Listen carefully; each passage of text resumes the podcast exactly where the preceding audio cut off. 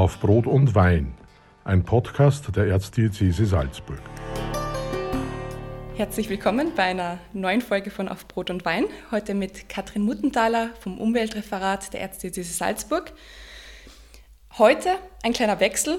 Es ist nicht Brot und Wein, es ist Brot und Traubensaft, das doch erst halb zehn in der Früh ist. Man sagt ja immer wieder, irgendwo auf der Welt wird schon 5 Uhr sein, aber das nehmen wir heute nicht ernst. Na, wir bleiben lieber beim Traubensaft. Kathrin, du arbeitest im Umweltreferat. Das ist jetzt nicht unbedingt das, was man sich als erstes vorstellt, wenn man Erzdiözese denkt. Wie bist du dazu gekommen? Ein bisschen über Umwege.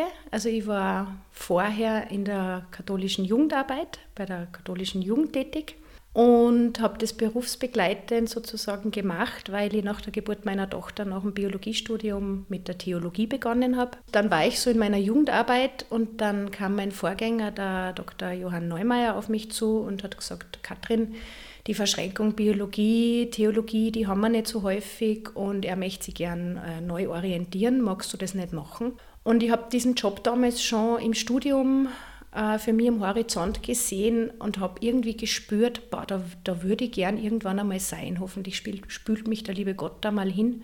Und ja, und so kam es dann. Und jetzt sitze ich hier und darf ähm, jeden Tag aufs Neue eben die Verschränkung Biologie, äh, Theologie, Umwelt, Nachhaltigkeit ähm, für mich zum, zum Brotberuf machen. Und das finde ich sehr, sehr schön.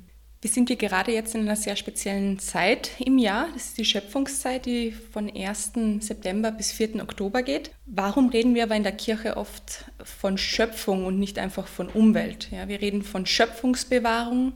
Warum nicht einfach Umweltschutz? Weil das ähm, in unserer Tradition zu kurz greifen würde. Also das ist, ähm, ich vergleiche es immer ganz gern mit, mit dem Wandern und mit dem Pilgern. Ich kann wandern und ich kann pilgern. Und das Pilgern ist ein bisschen mehr. Und die Schöpfungsbewahrung und Schöpfungsverantwortung oder auch Schöpfungsspiritualität geht für mich ein bisschen tiefer wie der reine Umweltschutz, weil wir uns sozusagen ähm, aufgrund unseres Glaubens ähm, wir ja von dem ausgehen, dass uns diese Natur, diese Umwelt, ich sage ja viel lieber eigentlich Mitwelt, geschenkt wurde. Also das hat einen Grund, warum das da ist. Das geht auf unseren Gott zurück, der sich das sozusagen ausgedacht hat und auf den Weg gebracht hat. Und wenn ich diesen Schöpfergott mit ins Boot hole und, und in meine Spiritualität reinlasse, dann kann ich sozusagen ähm, das Göttliche dem Umweltschutz als, als, als Haube sozusagen drüber stülpen und tue das einfach aus einem anderen Grund. Das Ziel ist vielleicht dasselbe oder, oder das Handeln ist manchmal dasselbe wie im klassischen Umwelt- und Naturschutz, aber für mich hat es einfach eine tiefere Bedeutung das Ganze da draußen zu sehen und wahrzunehmen. Das ist so mein Gedanke dazu. Warum ist eigentlich die Schöpfungszeit gerade jetzt vom 1. September bis 4. Oktober? Das könnte ja eigentlich irgendwann im Jahr sein.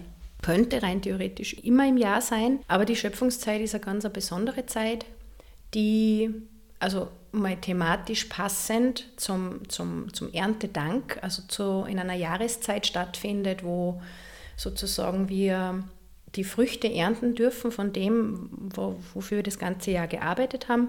Und die besondere Schöpfungszeit ist deswegen von 1. September bis 4. Oktober, weil sie sozusagen die christlichen Kirchen in Österreich ab dem 1. September einfach auf diese Dringlichkeit der Bewahrung der Schöpfung aufmerksam machen. Und seit 2015 ist sozusagen am 1. September der ökumenisch begangene Schöpfungstag, da beginnt es sozusagen. Und am 4. Oktober, am Fest des heiligen Franziskus, ist dann das offizielle Ende dieser fünfwöchigen Schöpfungszeit. Und es ist sozusagen ein Rahmen, in den das eingespannt ist, weil jedes Tun braucht eine spezielle Zeit und natürlich kann ich die, die Schöpfung immer bewahren und das ist eigentlich auch unser Auftrag. Aber diese Zeit ladet einfach nochmal ein, ganz bewusst hinzuschauen, ähm, in die Reflexion zu gehen und auch äh, ein Stück dankbar zu sein, einfach für das, was da ist und, und diese Schönheit auch wahrzunehmen. Und das ist natürlich jetzt im Herbst ganz besonders gegeben, wenn, wenn die Früchte da sind, wenn sie das Laub verfärbt und es hat nochmal eine ganz andere Stimmung, als wie jetzt im Frühling, wenn das alles aufgeht. Da ist natürlich liturgisch, sind da andere Dinge, Ostern, und, aber die Schöpfungszeit ist einfach wirklich eine ganz, ganz eine besondere Zeit, um auch ein bisschen wieder in die Ruhe zu gehen und einfach hinzuschauen. Du bist aber nicht nur in der Schöpfungszeit jetzt hier im Referat tätig, sondern deine Arbeit geht das ganze Jahr über. Da ist nie ein Stopp. Die Schöpfung muss immer bewahrt werden. genau. Was fällt denn eigentlich so insgesamt in deinen Aufgabenbereich? Also das Umweltreferat ähm, hat viele Aufgaben, ähm, die sehr abwechslungsreich sind und ähm, sehr viel mit Menschen zu tun haben. Das gefällt mir sehr gut an dem Job, weil es einfach keine reine Büroarbeit ist. Ich verstehe mich ähm, als Serviceeinrichtung im Seelsorgeamt. Also man muss dazu sagen, ich bin keine Entscheidungsträgerin, was den Umweltschutz und Naturschutz innerhalb der Kirche anbelangt. Ich kann nur Impulse setzen. Ähm, ich arbeite sehr viel mit Ehrenamtlichen zusammen, ähm, betreue das Projekt Faire Pfarre, wo sozusagen ähm, Pfarren äh, angehalten sind und eingeladen sind, äh, einen nachhaltigeren Lebensstil ähm, innerhalb des Pfarrlebens ähm, zu führen. Ähm, ich organisiere Bildungsveranstaltungen ähm, für Haupt- und Ehrenamtliche. Ich sehe mich also ein bisschen als regulativ innerhalb der Struktur der Kirche, also auch immer aufmerksam zu machen, wenn es wonach Schärfungen braucht. Also das fängt an bei, also wie kaufen wir unsere Dinge ein, welche Lebensmittel verwenden wir in der Kantine, bis hin zu ähm, Schöpfungsgottesdienste, die ökumenisch gestalte in der Stadt Salzburg. Also es hat ein ganz breites Feld, was wirklich von der Hardware, also zum, vom Tun an sich, also wirklich äh, gelebter Umwelt- und Naturschutz. Also es geht um Vernetzung mit anderen Diözesen. Ich stehe in ganz engen Kontakt mit, mit den anderen Umweltreferenten, weil einfach hier ein Austausch sehr, sehr wichtig ist, damit wir unsere Arbeit besser machen können. Weil natürlich der Anspruch auch wäre, dass in allen Diözesen ähm, die gelebte Schöpfungsverantwortung wirklich im Alltag Platz hat. Also dass es nicht nur einfach eine Randnotiz ist, ach ja, wir haben ja das Umweltreferat, sondern dass das wirklich in jeden einzelnen Bereich und in jede einzelne Einrichtung der Erzdiözese hineinwirkt. So wäre das gedacht. Ähm, ich kümmere mich um, um das Anlegen einer naturnahen Blumenwiese im Bischofsgarten. Ich mache ähm, für Jugendliche äh, Fort- und Weiterbildungen. Ich bin am Theotag bei der Langen Nacht der Kirchen. Also es ist sehr, sehr bunt und ja, so wie die Natur auch ist, von bis. Ähm, und manches gelingt einem und manches gelingt einem nicht. Mir wird nicht langweilig und ich glaube, die Arbeit wird mir auch nicht ausgehen.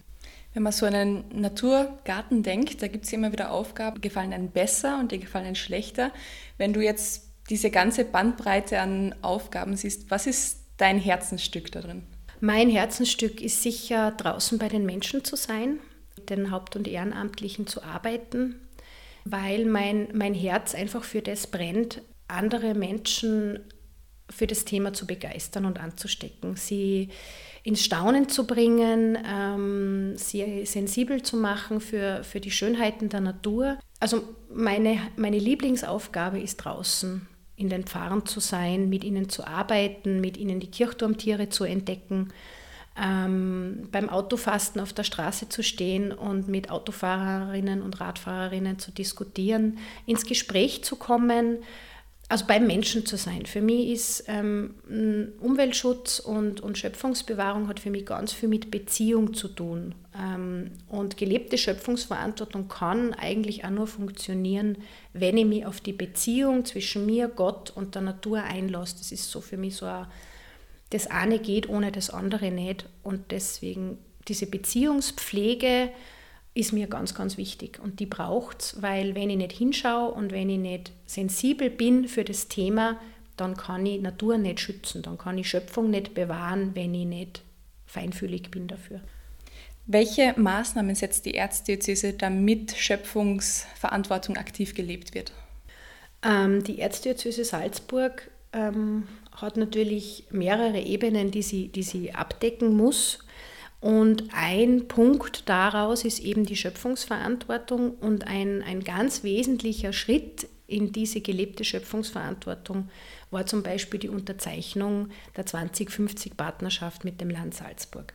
Das ist sozusagen ein Maßnahmenkatalog, der da ähm, entworfen wurde, den wir jetzt abarbeiten und wo wirklich ganz konkrete Maßnahmen ähm, festgeschrieben sind, wie wir uns als Unternehmen ähm, als Diözese noch nachhaltiger gestalten können. Da sind so Punkte drinnen wie ähm, dass wir alle unsere Gebäude, die wir haben, und wir haben doch sehr, sehr viele Gebäude, auch viele denkmalgeschützte Gebäude, dass wir die ähm, sozusagen in einen Katalog aufnehmen, dass wir wirklich wissen, was haben wir, wo sind unsere Ölheizungen, wo sind unsere Gasheizungen, dass wir da ähm, wirklich in einem, in einem Maßnahmenplan auch diese Heizungsumstellungen durchführen, dass wir aufgrund unserer wirklich umfangreichen Datenbank wissen, was ist da und wo gibt es was zu tun. Die 2050-Partnerschaft beinhaltet aber auch Dinge wie die Anschaffung von Elektroautos. Wie können wir ähm, mit Photovoltaikanlagen unseren Stromverbrauch senken und sozusagen CO2 einsparen? Welche Bildungsveranstaltungen können wir durchführen? Also einfach, dass das nicht nur eine, ein, ein willkürlicher Akt ist sozusagen, sondern dass wir wirklich in einen Maßnahmenkatalog eingebunden sind. Wir sind auch Klimabündnispartner und wir, wir vernetzen uns sozusagen mit der Zivilgesellschaft da draußen, um auch wirklich uns nachhaltigen Input zu holen, weil Kirche natürlich hier einen gewissen Nachholbedarf hat und ähm, einiges auch noch lernen muss, aber Gott sei Dank in Salzburg sehr, sehr offen ist für diese Entwicklung und das auch wirklich, wirklich umsetzen will. Und das ist, glaube ich, der entscheidende Schritt, es wirklich zu wollen. Wir beide kennen uns jetzt schon seit einigen Jahren. Wir haben beide Theologie studiert oder studieren noch und haben gleichzeitig Pfarrpraktikum gemacht und das Begleitseminar dafür. Und da ich dich jetzt schon einige Jahre kenne, weiß ich, das, was du hier tust, das lebst du auch privat. Also Umwelt- oder Mitweltschutz ist dir persönlich ein Anliegen, das ist nicht nur dein Job. Wenn ich jetzt morgens aufstehe und so auf den Tagesverlauf blicke, was ich tun werde, wie ich aufstehe, was ich zwischendurch so erledige. Was kann ich ganz konkret im Alltag machen, um unsere Umwelt, Mitwelt zu schützen? Also ich glaube, der erste, der Punkt, den du gerade angesprochen hast, indem ich mir was überlege. Äh, das, der erste Schritt äh, in Richtung Nachhaltigkeit ist äh, einfach das ganz konkrete Hinschauen, mir selber zuschauen, wie ich was tue und warum ich es tue ja, das fängt im Prinzip beim Frühstückstisch an. Ähm, was habe ich eingekauft? Ähm, welchen Kaffee konsumiere ich? Wie komme ich in meine Arbeitsstelle oder in die Schule ähm, oder an die Universität? Wie bewege ich mich fort? Welche Kleidung trage ich? Wie entsorge ich meinen Müll? Wie fahre ich auf Urlaub? Wie plane ich meinen Wochenendausflug? Kaufe ich mir diese Woche das zweite oder dritte Handy oder bringe ich vielleicht was zum Reparieren. Also es sind ganz, ganz viele kleine Schritte und ich bin davon überzeugt, dass jeder Mensch ähm, in seinen individuellen Möglichkeiten was dazu beitragen kann. Mir ist natürlich klar, dass Bedürfnisse und, und Möglichkeiten immer unterschiedlich sind, dass man wahrscheinlich jemanden, der in, in der Stadt wohnt, was Mobilität betrifft, anders betrachten muss als jemand, der am Land wohnt oder jemand, der ähm, körperlich eingeschränkt ist, sich nicht so locker flockig irgendwo hinradelt, aber auch ein Mensch, der zum Beispiel aufs Auto angewiesen ist, kann ja in einem anderen Bereich etwas tun. Also unser Papst hat auch gesagt, es gibt so vieles, was man tun kann. Und entscheidend ist, dass man es tut und sei der Schritt auch noch so klein. Also ich bin davon überzeugt, dass wenn man diese ganz vielen kleinen Schritte aneinander reiht, kommt trotzdem ein langer Weg am Ende raus. Und die Richtung muss stimmen. Es muss nicht perfekt sein, es muss nicht immer alles gleich gehen. Und ich warne auch davor, sich selber zu überfordern, indem man sich dann den ganzen Tag nur mehr zuschaut, oh mein Gott, und da kaufe ich jetzt was, das ist in Plastik eingepackt und sich ständig ein schlechtes Gewissen zu machen. Ähm, aber in dem Moment, wo man in dem Bewusstsein lebt, ähm, gerade hier in Mitteleuropa, dass wir so wie wir leben, zwei oder drei Erden bräuchten, damit sich das ressourcentechnisch ausgeht. Allein dieser Gedanke ändert vielleicht eine Kaufentscheidung oder lässt vielleicht den Urlaub überdenken das nächste Jahr, ob es wirklich die Flugreise sein muss oder ob ich mich nicht auch einmal in den Zug setzen kann oder vielleicht mit dem Rad wohin fahre oder ein Carsharing mit Freunden und sage, es fährt nicht jeder im eigenen Auto. Also es gibt wirklich viele, viele Dinge, die sowohl der Einzelmensch als auch die Institution oder eine Einrichtung machen kann. Wir stecken jetzt noch in einer weltweiten Pandemie. Corona hat die Welt noch ziemlich fest im Griff. Was ich mir jetzt oft gedacht habe in den letzten Wochen und Monaten, der Maskenverbrauch ist ja enorm. Ja, wir sehen überall Masken weltweit, ja. auch viel an der Straße liegen, ja, habe ich persönlich schon gesehen. Wie beeinflusst deiner Meinung nach Corona jetzt ähm, Umwelt, Mitweltschutz und Schöpfungsverantwortung? Corona hat einen, einen riesigen Einfluss auf die Welt, ähm, nicht nur auf die Mit- und Umwelt, aber ich glaube, in jeder Krise steckt eine Chance. Also ich würde es jetzt auch nicht nur negativ für die Mitwelt ähm, betrachten. Gerade am Anfang, während des Lockdowns, war, war spürbar, es sind weniger Autos auf der Straße, die Luft wurde besser, äh, die Gewässer wurden sauberer, es haben Tiere sich Lebensräume zurückerobert, die plötzlich menschenfrei waren. Also wir hatten Delfine, also nicht wir hier, aber in Venedig hatten sie Delfine, die jetzt wieder die Kanäle gequert haben. Ähm, also es hat alles Positives wie Negatives. Natürlich fällt mir jetzt auf, also die Müllproblematik, die Masken sind natürlich ein Thema. Es ist wieder alles aufgrund der Hygienestandards in Plastik verpackt, wieder viel mehr wie vorher. Ähm, der Verkehr ist leider wieder auf dem Niveau von vor dem Lockdown, weil viele, viele Menschen sich jetzt noch weniger mit den öffentlichen Verkehrsmitteln fahren trauen als davor. Das finde ich persönlich sehr, sehr schade, weil gerade mein Projekt Autofasten zum Beispiel ähm, hat darunter sehr gelitten, dass die Menschen gesagt haben, nein, wir steigen in keinen Bus. Man wird sich das anschauen müssen. Also ich denke, Corona hat schon gezeigt, dass gerade ähm, Transportwege neu überdacht werden müssen, dass nicht mehr alles von überall her lieferbar ist. Die Regionalisierung ähm, war wieder stärker in den Köpfen. Mir ist aufgefallen, weil ich bin ja ein Marktkind, ähm, dass die Leute lieber jetzt wieder auf dem, auf dem Wochenmarkt einkaufen gehen, als wie in den Supermarkt vermehrt nach regionalen und saisonalen Produkten anfragen.